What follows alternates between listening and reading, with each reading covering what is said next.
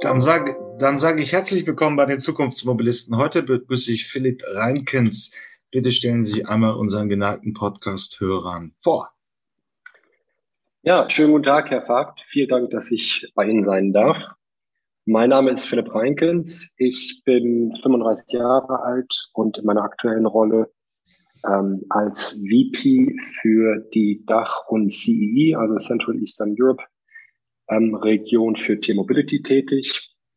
Das heißt, ich ähm, habe in den Ländern, in denen wir aktiv sind, beziehungsweise die ich betreue, knapp 50.000 Fahrzeuge live auf der Straße und roundabout 900 Mitarbeiter, die diese Fahrzeuge operieren.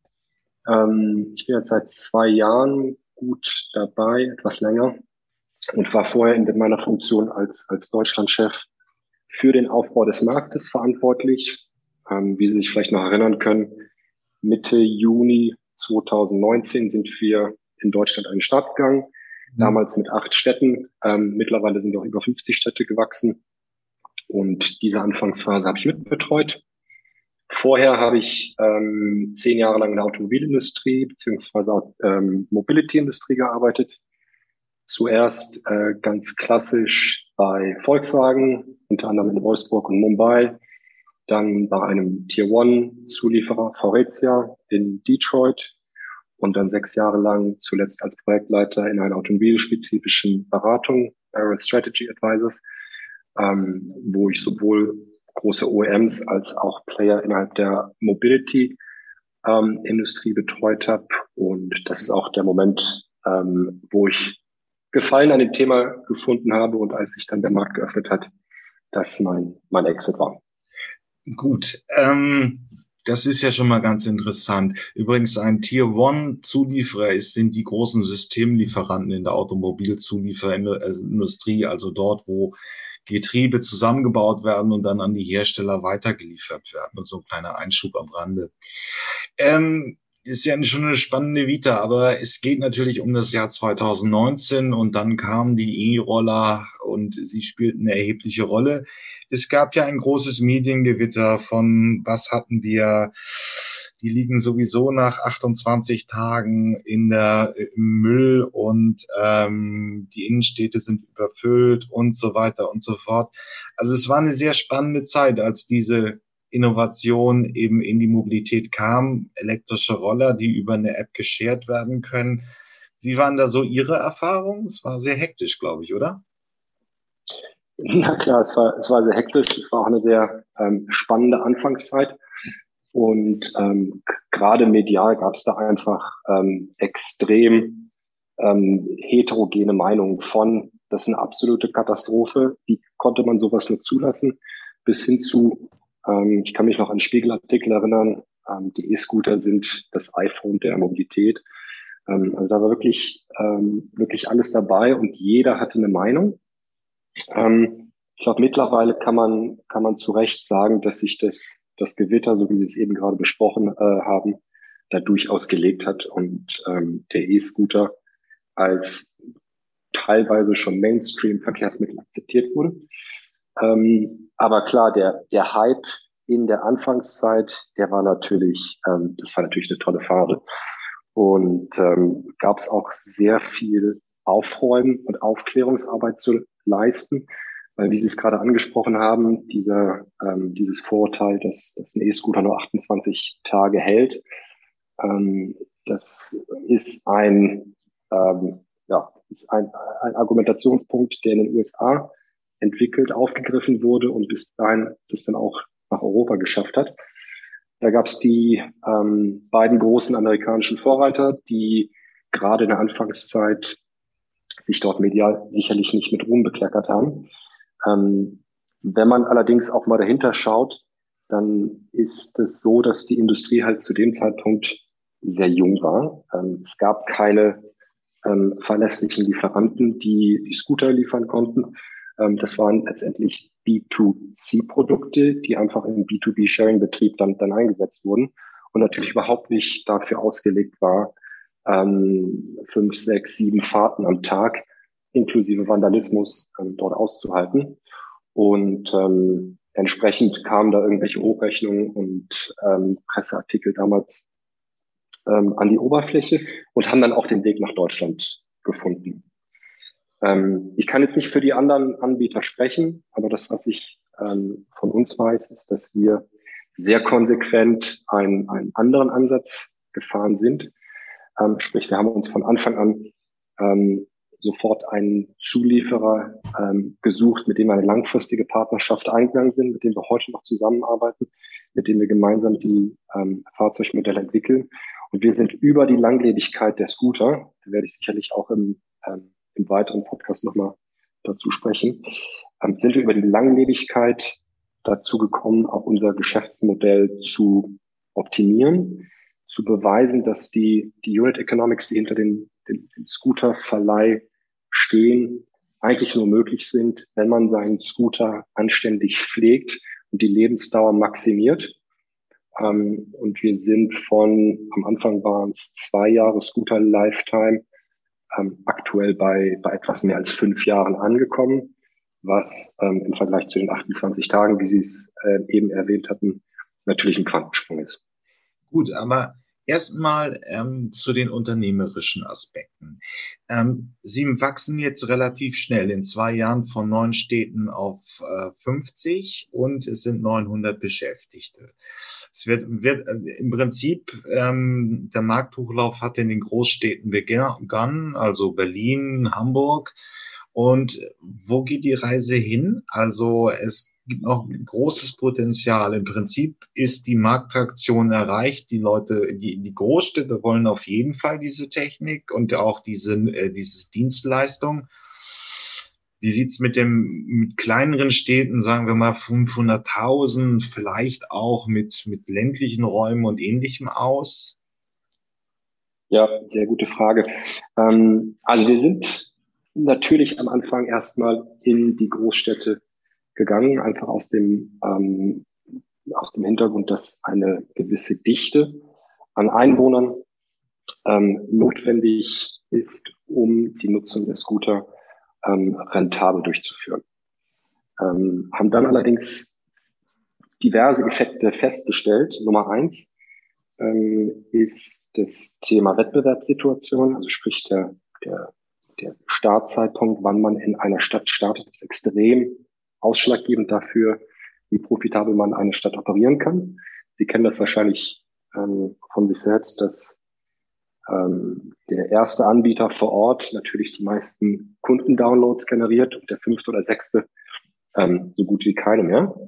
Und das zweite ist, dass wir auch festgestellt haben, dass insbesondere zwischen gewissen Städten ein, ein sehr hoher Pendelverkehr herrscht.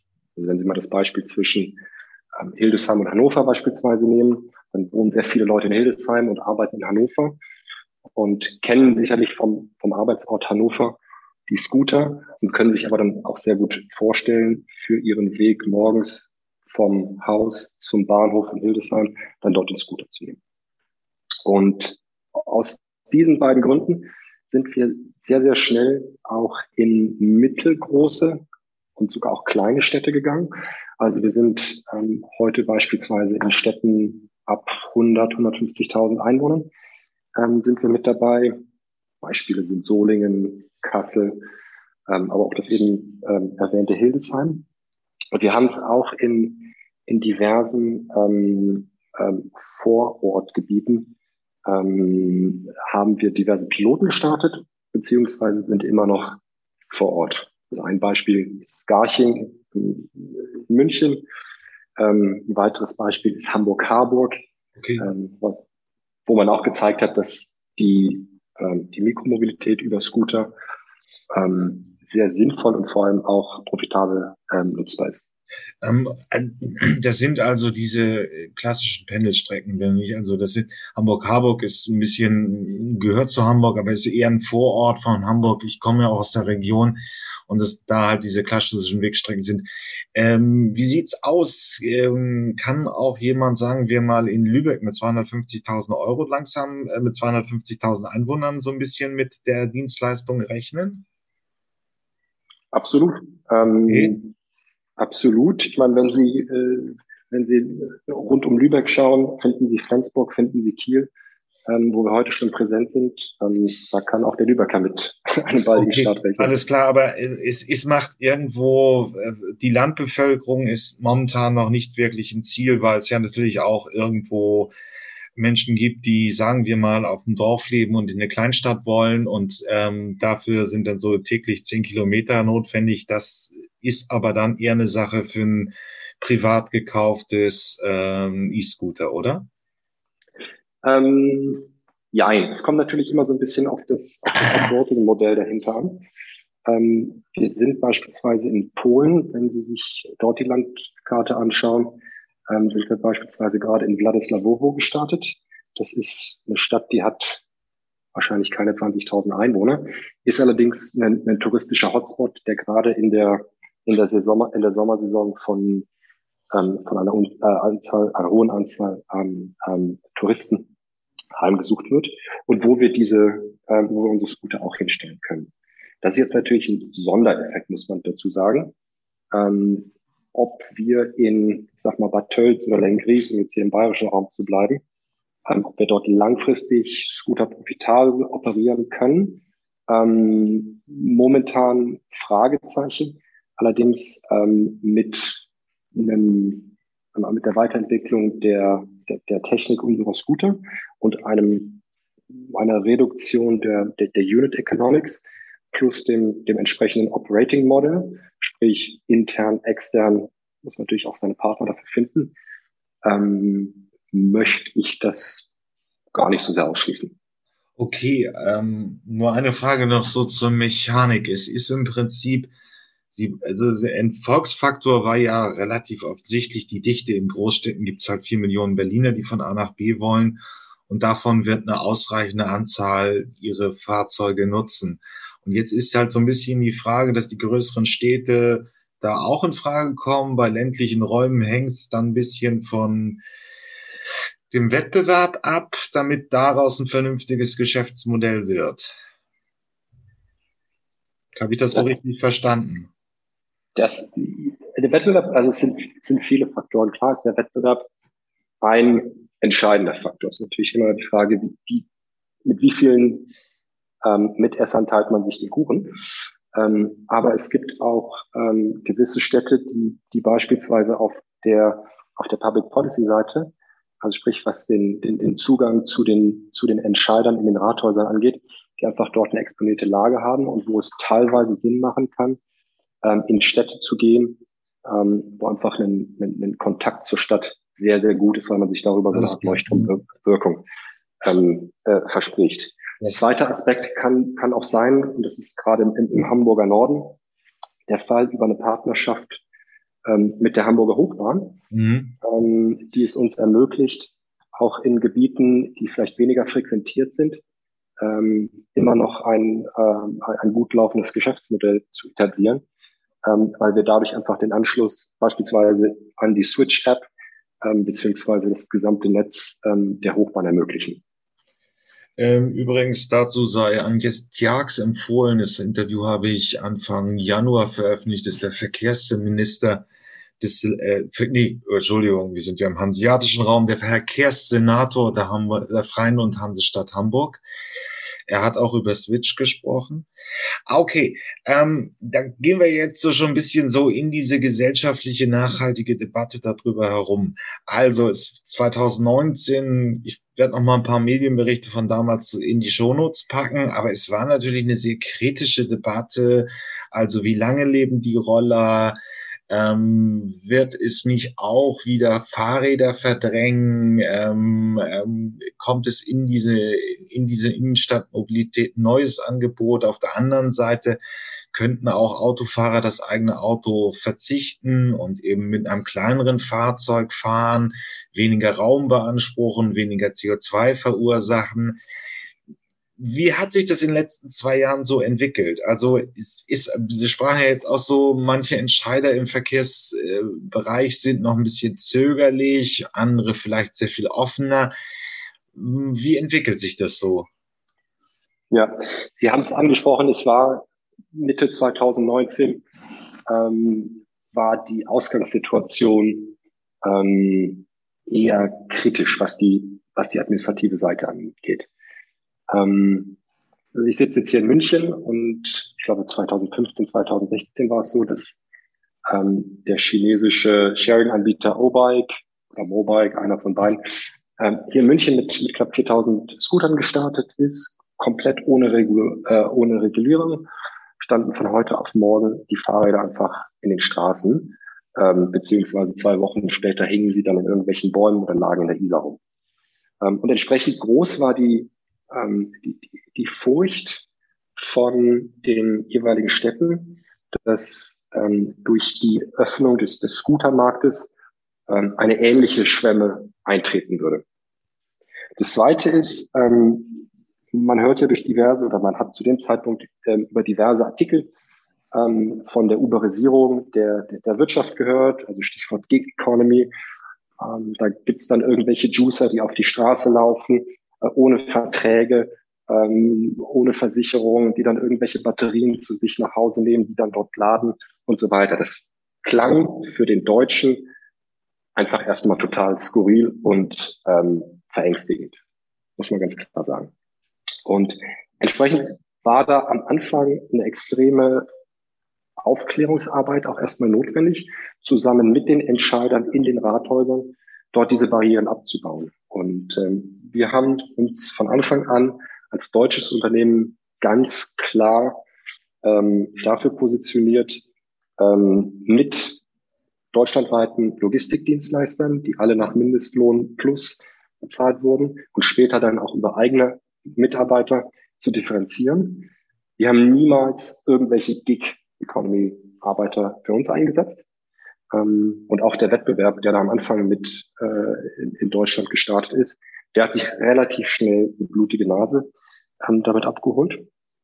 Ähm, und auch das, das zweite Thema O-Bike, diese Furcht vor einem, vor einer zweiten O-Bike-Welle, ähm, haben wir über sehr gute Partnerschaften, über einen konstruktiven Austausch, über ähm, lokale Regulierung, die wir auch mit der Stadt vereinbart haben, ähm, haben wir es geschafft, den Vertrauen zu, zu, zu generieren, bei Problemen direkt einzuschreiten, auch Maßnahmen zu entwickeln, die dann dazu geführt haben, dass ähm, die, äh, die, dass das Straßenbild ähm, positiv ist und ähm, auch über die Partnerschaften, also beispielsweise ähm, über die BVG, ähm, über die Hochbahn, über die MVG, ähm, was ja alles Verkehrsanbieter sind, die, die sich gerade im, im, im lokalen Kontext ein, ein, ein, ein starkes Vertrauen über die Jahre und Jahrzehnte erspielt haben, ähm, dass, dass wir darüber, über die Kooperation ähm, zusätzlich äh, auch bewiesen haben, dass wir uns als Teil des mobilen oder der gesamten Mobilität im urbanen Raum verstehen und nicht nur ein, ähm, ein schneller Hype sind, ähm, wo es darum geht, äh, innerhalb von, von ein paar Monaten ähm, die, die, die Anzahl der Rides zu maximieren und ähm, danach in die nächste Stadt zu ziehen. Okay, also es gibt jetzt immer noch ein bisschen Befürchtung, aber es scheint ja in wirklich ähm, die, die Akzeptanz dieses Konzeptes ist auf der Marktseite da und auch beim Regulierer. Es gibt dann auch sicherlich jetzt nochmal ähm, das Problem, dass es natürlich auch einen neuen Wettbewerb tritt. Also das Taxigewerbe, also klassische Taxis mit äh, Menschen am Steuer. In den USA gibt es ja auch schon ohne. Ähm, die würden verlieren dadurch erstmal auch Aufträge. Das kann man so sagen. Also die Marktlage verschlechtert sich für die. Ähm, jein. Also für, also dadurch, dass wir mit den E-Scootern ähm, typische Strecken zwischen zwei bis drei Kilometern abdecken ähm, und Taxifahrten tendenziell wahrscheinlich eher ein, Stück länger gehen, ähm, ist dort, glaube ich, der, der, der Wettbewerb äh, nicht allzu groß. Ich will gar nicht sagen, dass, dass da nicht die, die eine oder andere Taxifahrt weggefallen ist. Das, ähm, das ist, glaube ich, auch klar. Aber prinzipiell ähm, sehen wir uns da nicht als, ähm, als direkter Wettbewerber. Und das zeigt auch beispielsweise die Kooperation mit, ähm, mit FreeNow, der, ähm, der Plattform, äh, die damals MyTaxi hieß, ähm, wo jetzt auch unsere Scooter beispielsweise ähm, darüber gemietet werden können. Okay, aber man hört auf vielen Management-Konferenzen ähm, jetzt auch schon, sagen wir mal, in der Old Economy der, der Mobilität, so dieses Konzept, ähm, ja, das Amazon der Mobilität oder das Spotify der Mobilität. Es läuft irgendwie auf eine App hinaus, mit der ich die verschiedenen Anbieter im, in der Mobilitätswirtschaft nutzen kann. Da wären zum Beispiel ja eben äh, die äh, E-Scooter, es gibt aber auch Bike-Sharing, es gibt auch die ersten Sammeltaxi-Konzepte, namentlich mit Moja, Share irgendwas in der Mobilität und so weiter und so fort. Ähm, was Sie sprachen ja eben auch über Switch in Hamburg. Das ist schon die erste ähm, die erste Mobilitätsplattform gemacht von der Hamburger Hochbahn. Das ist der Verkehrsverbund in Hamburg, ähnlich wie die BVG in Berlin. Und äh, würden Sie auch teilen, dass das so die plausible Zukunftsvision äh, in der Mobilität ist? Ähm, ich bin da dem, dem Ganzen ein bisschen kritischer gegenüber eingestellt. Ähm, also prinzipiell sehe ich, dass sich die, äh, die, die Mobilitätsangebote oder die Mobilitäts-Apps, über die Sie gerade gesprochen haben, sehe ich eigentlich so in, in drei Kategorien.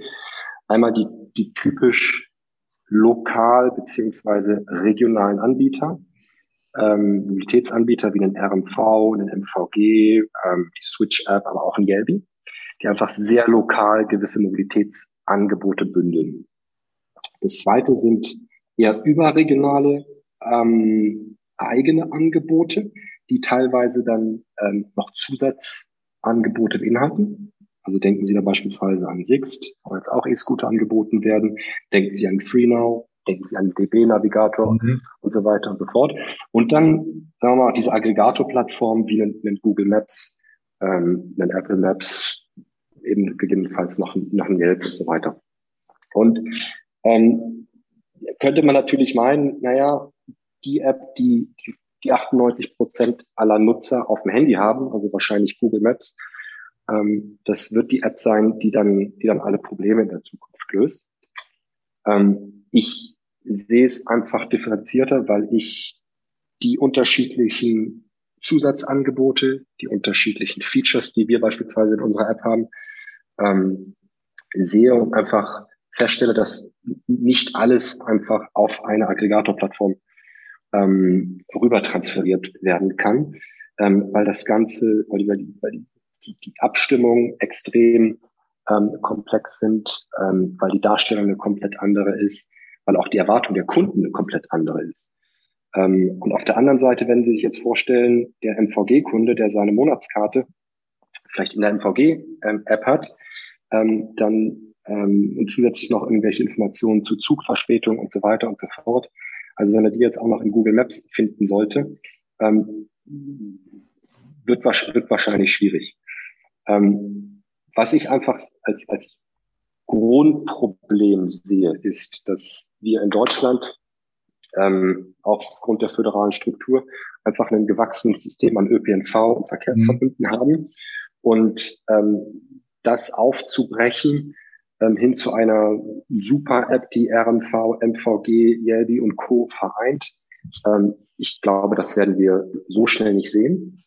Und ähm, deswegen denke ich, und denke ich einfach, dass, dass der Münchner in seinem Ökosystem mit der, äh, mit der MVG-App ähm, sich in den nächsten Jahren noch weiter beschäftigen wird. Und wenn er nach Berlin fährt, dann lädt er sich die Yelby-App runter. Ähm, gegebenenfalls in einem reduzierten Umfang, vielleicht über eine Aggregator-Plattform, das schon, ähm, aber halt nur mit einem sehr, sehr limitierten Angebot. Aber um es abzuschließen, diese, diese Super-App, die, ähm, die 100 Prozent aller Bedürfnisse aller Nutzer abdeckt und alle Mobilitätsangebote perfekt miteinander ähm, vereint, bin da noch nicht so von überzeugt. Also wenn ich der durchschnittliche Kunde wäre und 2032 sagen will, ich möchte wirklich die ja, die Europa-App haben für die Mobilität. Das heißt, in Malaga in den Flieger steigen, um in Hamburg Zwischenstopp zu haben, mit dem E-Scooter in die Stadt zu fahren, mit dem gescherten Bike zurückzufahren und dann wieder einen Flieger zu nehmen, wahrscheinlich Wasserstoffbetrieben, aber egal. Ähm, um dann in Kopenhagen ein Mietauto zu nehmen und so weiter, wo wirklich alle Mobilitätsoptionen drin sind. Das ist eher ein unrealistisches Szenario. Also die digitale Welt ähm, denkt ja in diesen Plattformen, ich hatte sie genannt, Amazon für, Muse äh, für, äh, für, für den Einzelhandel, äh, Spotify für Musik, aber gibt natürlich auch andere Anbieter in den Bereichen, dieser sei genannt und was auch immer. Und äh, Kaufland ist ja auch da. Ähm, das ist aber eher unrealistisch als Zukunftsvision für die gesamte Mobilitätswirtschaft. Also, also ich, ich sehe sie in den kommenden Jahren als, als nicht sehr realistisch an. Okay. Ähm, einfach aufgrund der politischen, der politischen Struktur, aufgrund der technologischen Infrastruktur. Also wenn Sie beispielsweise ähm, mit, ähm, mit ÖPNV-Anbietern darüber diskutieren, wie schnell man eine Integration ähm, des eigenen Mobilitätsangebots in eine bereits existierende Infrastruktur überführen kann, ähm, dann werden Sie sehr schnell feststellen, dass, dass dort sich die, die Uhren einfach langsamer drehen. Und ähm, jetzt davon auszugehen, dass in, ich sag mal, zehn Jahren der ÖPNV in Malaga zusammen mit dem ÖPNV in Kassel-Auxel ähm, alles über eine Standardschnittstelle ähm, in eine Super-App ähm, reinkippt, wo sich die tagesgenauen Angebote ähm, in Kombination ähm, mit irgendwelchen zusätzlichen Fahrzeugen, die dort vorhanden sind, kombinieren lassen. Weil teilweise ist es ja auch genau das, was ähm, die lokalen Anbieter so stark macht. Das ist die Kombination von lokalen, ähm, von lokalen Abonnements, äh, von lokalen Sonderangeboten beispielsweise. Ich glaube, also ist es un, also ist es unmöglich? Nein, ist es nicht. Ähm, aber ich habe da so meine Zweifel dran, dass es innerhalb der nächsten zehn Jahre passieren wird. Okay, ähm, aber dann nehmen wir doch mal ähm, praktisch Berlin als Hauptstadt und es ist ja viele Deutsche auch bekannt. Ähm, es hat sich ja jetzt in den letzten, so seit Mitte der 2010er Jahre eine Menge getan. Ich habe selber mal einen Beitrag gemacht. Das ist die Großstädter, also alle Millionenstädte haben so ein bisschen schon die Möglichkeit, sechs Fahrzeugkonzepte mit verschiedenen Anbietern im Sharing zu nutzen. Das geht vom E-Roller wie in diesem Fall hier bis zum geschirrten Bike, Sammeltaxis, klassisches Taxi, der klassische ÖPNV, S und U-Bahn sind da, die Verkehrsbusse sind da und so weiter und so fort. Ähm, wenn man jetzt auf die nächsten fünf Jahre sagt, dann läuft es oft darauf hin, dass die bestehenden Systeme, das wäre in Berlin Yelby und es wäre in Hamburg Switch, zu einer gesamten immer, immer leistungsstärker werden und da kommen immer mehr Angebote herein, um dann wirklich die Mobilität in der Stadt in dieser App abzubilden. Das ist schon ein sehr plausibles Szenario. Wie gesagt, auf, auf der lokalen Ebene bin ich da komplett bei Ihnen. Ja, okay. Ich glaube auch, glaube auch dass, das, dass das hochgradig sinnvoll ist.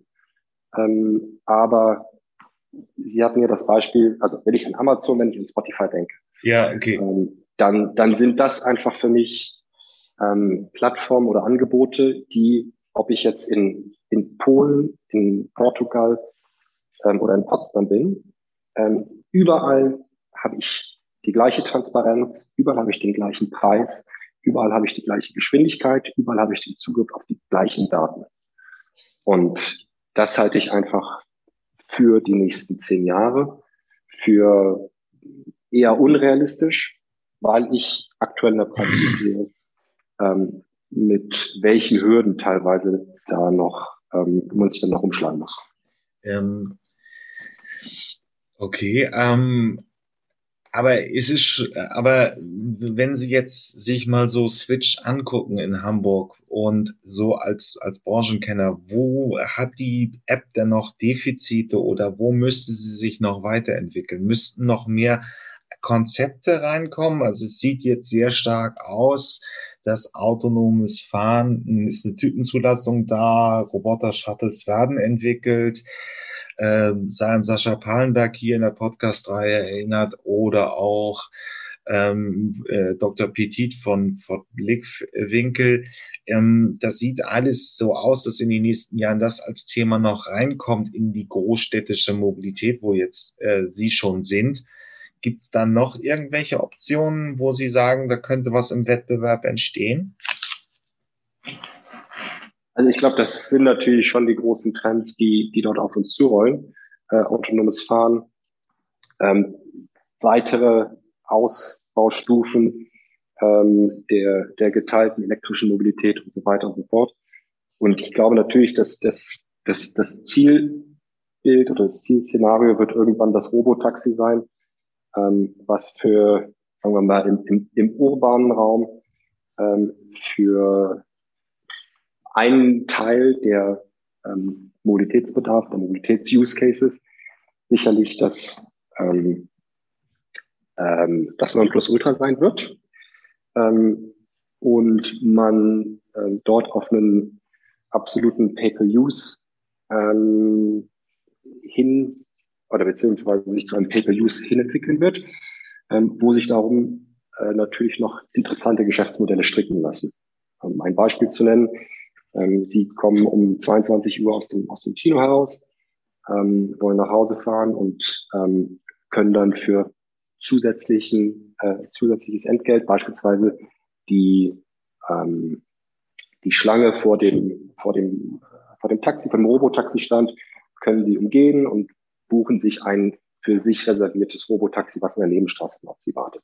Als, als ein Beispiel. Ja. Das ist sozusagen das, was die, ähm, die Robotaxis im, im Bereich der, ich sag mal, fünf bis 15 Kilometer abdecken wird. Ähm, und im Bereich der ein bis fünf Kilometer Distanzen wird es, ähm, wird es sicherlich eine Erweiterung des aktuellen Angebotes geben. Ähm, Gibt es ja diverse, ähm, diverse Möglichkeiten über aktuell schon äh, überdeckte Cargo Bikes, äh, wie sie die Firma Scheffler ähm, produziert, ähm, gibt es Möglichkeiten, die Scooter weiterzuentwickeln, ähm, Fahrräder in diversen Ausbaustufen elektrifiziert, normale Pedalbikes, stationsbasiert, äh, Free Floating. Also werden sich die aktuellen Angebote ähm, wahrscheinlich ähm, noch besser in die gesamte Mobilitätskette einfach einbinden. Okay. Ja, aber das ist ja jetzt auch, Sie haben ja nun einen Erfahrungshintergrund so in der klassischen Automobilwelt, in den Herstellern und den Zulieferern, jetzt frisch in der Startup-Welt. Und ja, man muss ja auch sagen, ich will das Thema hier eigentlich vermeiden, aber Sie haben als Startup ja auch die größte Pandemie der letzten 200 Jahre überlebt und äh, wachsen weiter. Ähm, das war ja ein ziemlich unglücklicher Zeitpunkt, dann wirklich das 2019 fingen sie an und acht Monate später sind wir in diese Pandemie geraten. Ähm, wie sind Ihre Erfahrungen, wenn Sie praktisch Neuerungen in der Mobilität ähm, einführen in den Markt? Es kommen jetzt noch andere Player, die Robotaxis, Rechtsrahmen ist schon relativ da. Ähm, es wird natürlich auch eine mediale Diskussion geben, aber wie kann man da im Prinzip erfolgreich agieren? Absolut. Ich, wenn, ich mich, wenn ich mich an die Zeit da zurück äh, erinnere, das war wirklich ähm, wie der, der, der sprichwörtliche schwarze Schwan, den man nicht hm, vorhersehen kann, der dann plötzlich ins Bild kommt. Ähm, äh, Moment, äh, sorry für äh, das ist ein bisschen wirtschaftswissenschaftlich. Der schwarze Schar, schwarze Schar, schwarze Scharwarn bezieht sich so auf auf ein Zukunft, äh, auf ein Zufallsereignis, in, in, in das viele Be Betriebswirte auch kennen. Ich kann das Buch dazu auch mal in die äh, in die Shownotes packen, aber es ist halt einfach eine wie Zukunftsforscher sagen, ein Extremereignis mit geringer Eintrittswahrscheinlichkeit und großer Wirkung. Ähm, das war halt die Pandemie. Aber erzählen Sie dann ruhig weiter. Ganz genau. Und ähm, das hat uns natürlich erstmal ähm, kalt erwischt, muss, muss man ganz klar sagen. Und von heute auf morgen ähm, sind auch unsere, unsere Nutzungszahlen ähm, entsprechend sehr stark zurückgegangen. Und ähm, wir lagen weit unter dem, was wir uns ähm, zu normalen Zeiten eigentlich vorgenommen hätten. Einfach aus dem Grund, weil die Mobilität innerhalb der Stadt plötzlich total zurückgefahren wurde, weil keiner mehr ins Büro, in die Bar und so weiter wollte. Ähm, wir haben es dann allerdings geschafft, ähm, im Gegenzug zu den, ähm, zu den Wettbewerbern, die A, ihre Scooter teilweise komplett, teilweise teilweise von der Straße genommen haben, um Kosten zu sparen, teilweise bis zu 30 Prozent ihrer Belegschaft, teilweise mit, per Zoom-Call ähm, zu feuern, ähm, haben wir es geschafft, ähm, keinen einzigen Mitarbeiter zu entlassen. Ähm, klar haben wir vom, vom deutschen System der, der Kurzarbeit profitiert, Gott sei Dank. Ähm, muss man auch, auch sagen, dass man dass ich einfach auch dankbar ähm, schätzen muss, hier in Deutschland ähm, zu operieren. Und wir sind mit der Ausnahme von zwei Städten, wo uns wirklich die, ähm, die, die Stadtadministration ähm, explizit darum gebeten hat, die Scooter von der Straße zu nehmen, sind wir ähm, in Deutschland äh, und in vielen anderen Märkten sind wir auf der Straße geblieben. Ähm, weil wir gesagt haben, wir sind ein Mobilitätsanbieter. Ähm, wir sind nicht der, der, der, der Hype-Scooter-Anbieter, sondern wir sind äh, in, in Klammern ein, ein, ein, ein langweiliger Mobilitätsanbieter, der die Leute auch in schwierigen Zeiten ähm, von A nach B bringen möchte.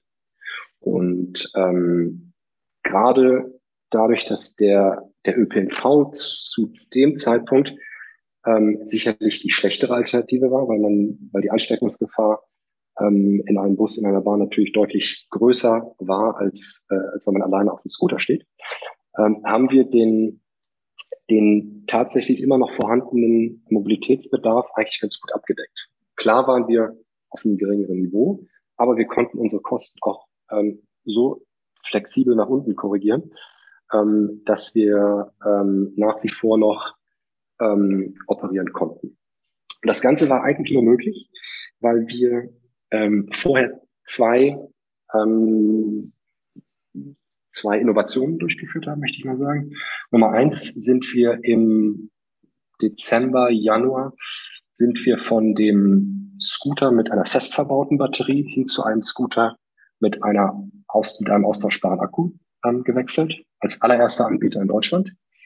Ähm, was dazu geführt hat, dass wir unsere operativen Kosten um einen signifikanten zweistelligen Prozent, ähm, äh, Prozentsatz senken konnten. Ähm, müssen sich aber vorstellen, der Scooter muss nicht angefasst werden, in ein Van geladen werden, in ein Warehouse gebracht werden, dort geladen werden und das Ganze wieder zurück, ähm, sondern der, die Batterie wird einfach über ein Cargo-Bike, über einen E-Van von einem Mitarbeiter direkt auf der, auf der Straße getauscht, was mein Vielfaches effizienter ist. Das war sozusagen der erste Kostensenker. Und der zweite Kostensenker war, dass wir ähm, uns von unserem ähm, nationalen Logistikdienstleister ähm, ähm, gelöst hatten und ein enormes Inhousing betrieben haben. Sprich, die Mitarbeiter, die die Batterien für uns auf der Straße ähm, wechseln, sind alles eigene Mitarbeiter mit eigenen Verträgen, ähm, mit eigenen Festgehältern und so weiter, ähm, was ähm, natürlich auf der einen Seite ein, ein gewisse, gewisses Risiko darstellt, ähm, weil sie einfach langfristige Verträge eingehen versus sie können auf einer Wochenbasis ähm, Logistikdienstleister bestellen. Aber auf der anderen Seite haben sie natürlich den, den Vorteil, die Qualität zu kontrollieren. Ähm, sie haben den äh, Vorteil, dass die, dass die Kosten einfach auch pro äh, Kontaktpunkt ähm, nach unten gehen.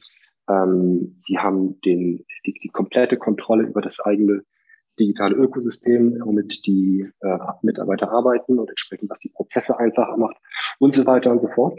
Und ähm, das zusammen mit Kurzarbeit hat uns geholfen, dass wir die, dass wir die Krise verhältnismäßig gut überstanden haben. Ähm, klar hätten wir uns mehr erwünscht.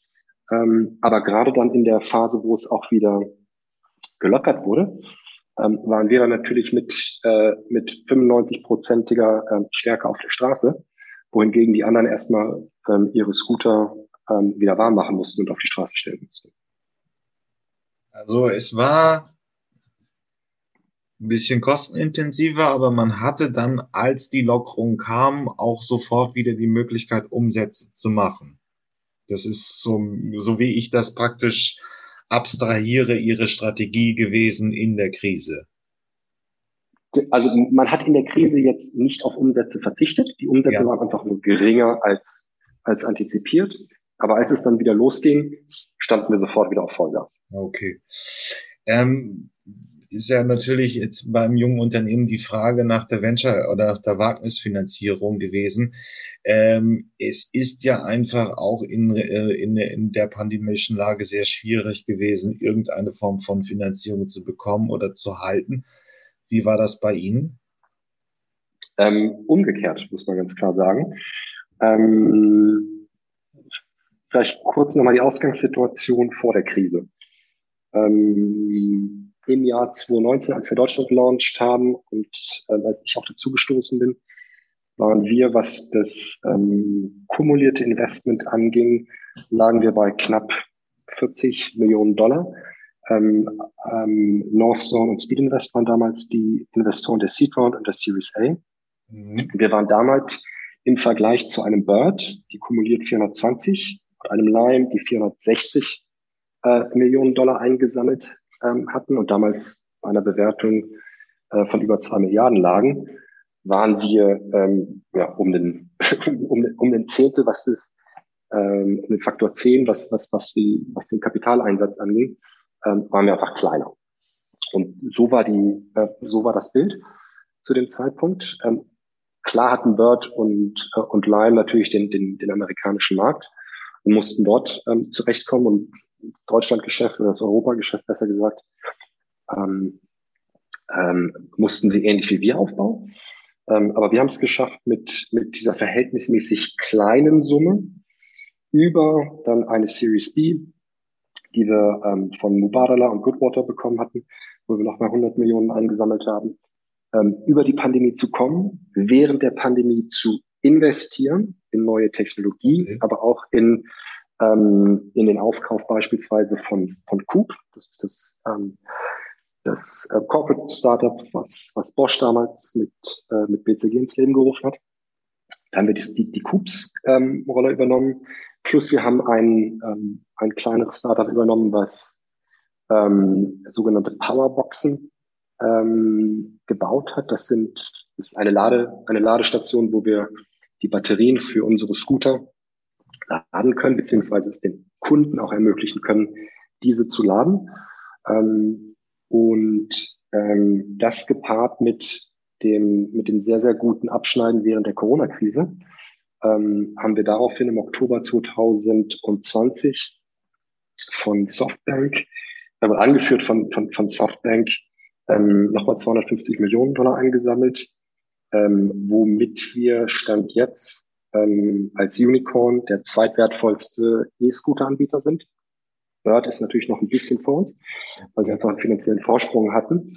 Aber, aber letztendlich, wenn Sie sich die, die, die Kapitaleffizienz anschauen, also das, was man mit einem, einem Dollar Investment an neuen Städten, an Scootern, an Mitarbeitern, an Rides generiert hat, ähm, gibt es keinen Anbieter, der damit so gut umgegangen ist wie wir.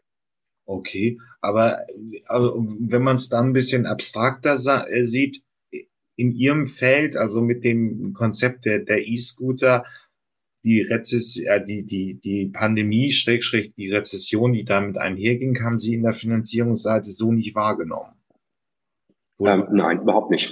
Okay. Überhaupt nicht. Es, es war, war eigentlich eher eine Differenzierung, ein positiver Differenzierungsfaktor, weil wir relativ zum Markt gewachsen sind und entsprechend sich da herauskristallisiert hat, ähm, dass es dort einen Player gibt, der anscheinend viele Dinge richtig macht oder besser macht als die anderen ähm, und woraufhin halt auch ähm, ähm, Software gesagt hat, okay, da scheint sich ein Champion zu ähm, warm zu laufen und wer Softbank kennt, der weiß, dass die in der Regel ähm, eher schwer einsteigen, aber dann den Player finanzieren, der dann am Ende auch das Rennen macht. Ähm, Klammer jetzt mal, mal WeWork äh, für einen Moment aus, aber ansonsten haben die in der Vergangenheit ähm, da durchaus auch, auch, auch viele Startups in Richtung IPO gebracht, ähm, was sich dann sehr für sie auch gelohnt hat. Okay. Dann zum Abschluss. Es stehen ja noch ein paar neue Konzepte, Ideen und ähm, auch Unternehmen in der Pipeline. Wir sprachen über die Roboter-Taxis. Also um es klar zu machen, in, in, den USA, in Phoenix, Arizona fahren sie schon seit Oktober letzten Jahres. Das sind automatisierte Shuttles, schon Level 4. Da ist, glaube ich, auch noch ein Sicherheitsfahrer dabei. In den USA geht man auch nach San Francisco. In Deutschland ist die Rechtslage jetzt auch sehr freundlich geworden. Die Typenzulassung ist möglich. Das heißt, wenn ich ein Roboter-Taxi hätte, könnte ich es unter gewissen Bedingungen vielleicht zulassen. Ähm, was wir vielleicht auch noch haben, sind die, die kleineren Cargo-Bikes. Dr. Kreisköter hat sich hier auch geäußert und so weiter und so fort. Ähm, Gibt es ja verschiedene Konzepte. Wenn Sie so äh, Ihre Erfahrungen sammeln, was ist mit das Wichtigste, um erfolgreich in der Zukunftsmobilität zu sein? Ähm, also im Prinzip die deutschen spezifischen Aspekte zu berücksichtigen ähm, eine gute Kapitalausstattung? Wie, wie muss so ein bisschen auch das Mindset in der Organisation sein, um das erfolgreich auf die Straße zu bekommen? Ja, ähm, gute Punkte, die Sie ansprechen. Ähm, ja, ich habe ja damals auch durchaus mitbekommen ähm, bei, bei vielen OMs, ähm, über welche Summen man dort redet, wenn man ähm, über Level 3, Level 4 und Level 5 ähm, spricht. Und ich glaube, das, oder kann ich ganz klar sagen, das ist nicht, das ist nicht unsere Ambition, da jetzt autonomes ähm, äh, Fahren auf die, auf die Straße zu bringen. Und das ist auch nicht die, also wenn Sie jetzt mit, dem Blickfeld oder mit dem Waymo vergleichen, ist es, ist es definitiv ähm, nicht unser, unser, unser Kernbereich. Ähm, allerdings ähm, kann man sich natürlich schon die Frage stellen, perspektivisch, was das Thema Kundenzugang, Mobilitätsplattform ähm, und so weiter angeht. Ähm, sicherlich eine, eine interessante, ähm, ein, ein interessantes Spielfeld. Aber um auf die Frage zurückzukommen, was wird für uns in den kommenden Jahren das, das Wichtigste sein?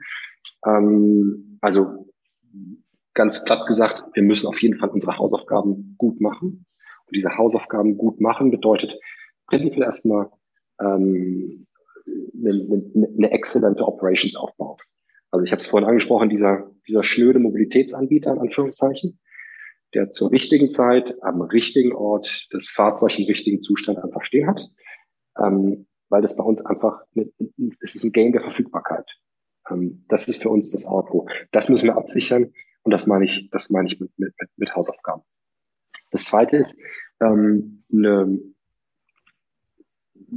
eine immer stärkere Differenzierung auch gegenüber Kunde, weil ähm, je stärker die Verfügbarkeit aller Player im Markt zunimmt, ähm, desto wesentlicher wird auch ähm, eine, eine, eine Unterscheidung zwischen den unterschiedlichen Anbietern.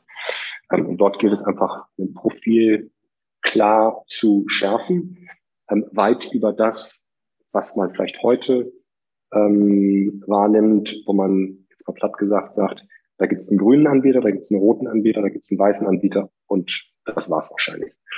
Ähm, da muss man einfach die, die, die, die Marke und die Brand noch ähm, stärker aufladen als vielleicht heute schon und dann über die entsprechenden Angebote, über die entsprechenden Initiativen das Ganze auch unterstreichen.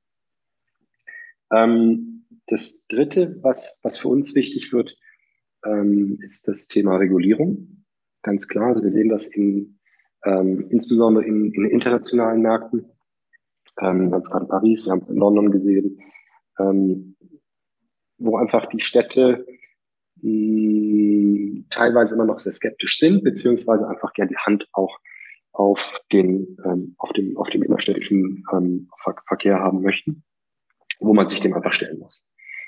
Ähm, das vierte, ja, Kapitalausstattung ähm, ist sicherlich wichtig, ist, glaube ich, in der jetzigen Phase nicht ganz so wichtig, ähm, weil einfach ähm, die VCs ähm, extrem gut ausgestattet sind aufgrund von Niedrigzinsen und aufgrund von vielen Anlagemöglichkeiten, ähm, sind einfach die großen äh, Versicherer, Pensionsfonds und so weiter allokieren die einfach einen Teil ihrer, ähm, ihres Kapitals in, in, in VCs. Und Sie haben es gesehen ähm, an den letzten Bewertungen, ähm, also von, von, von, von Trade Republic, von, von Gorillas, ähm, von Celonis und so weiter, dass momentan einfach brutal viel Geld im Markt ist.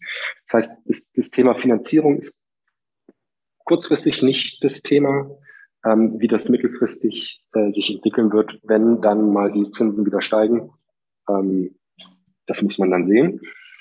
Ähm, und das fünfte ist, ja, letztendlich der, der, der, der Kontakt zur Stadt, den aufrechterhalten und über Innovationen wie beispielsweise das Tier Energy Network, ähm, was natürlich auch ähm, vor dem Hintergrund der, äh, der, der Jobsituation der Pandemie, wo ja viele, viele kleine Einzelhändler auch ähm, durchaus strugglen, ähm, ein ähm, möglicher Beitrag sein kann, wie man über das Mobilitätsangebot in der Stadt auch zusätzlich noch einen, einen Mehrwert für die, für die Händler schaffen kann, indem man ähm, es ermöglicht, dass Kunden in den Shop reinkommen, dort die Batterie tauschen und dann noch zusätzlich einen Kaffee kaufen beispielsweise.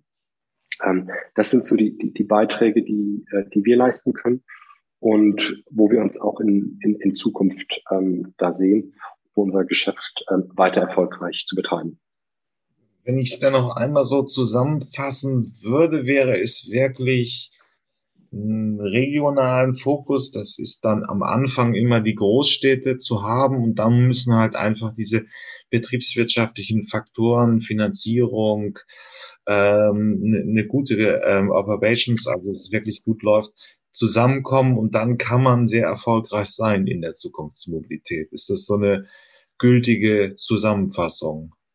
Das ist richtig. Also man, man muss, man, man muss die, die Basisaufgaben muss man einfach gut stemmen. Man muss zumindest auf der operativen Ebene ähm, profitabel sein und ähm, positiven Cashflow generieren, weil nur dadurch kann man ähm, dann auch zusätzlich investieren. Investieren heißt bei uns Investiere Energy Networks, heißt bei uns investieren in neue Fahrzeuge, aber auch neue Modes. Also neben den E-Mopeds ähm, auch E-Bikes beispielsweise.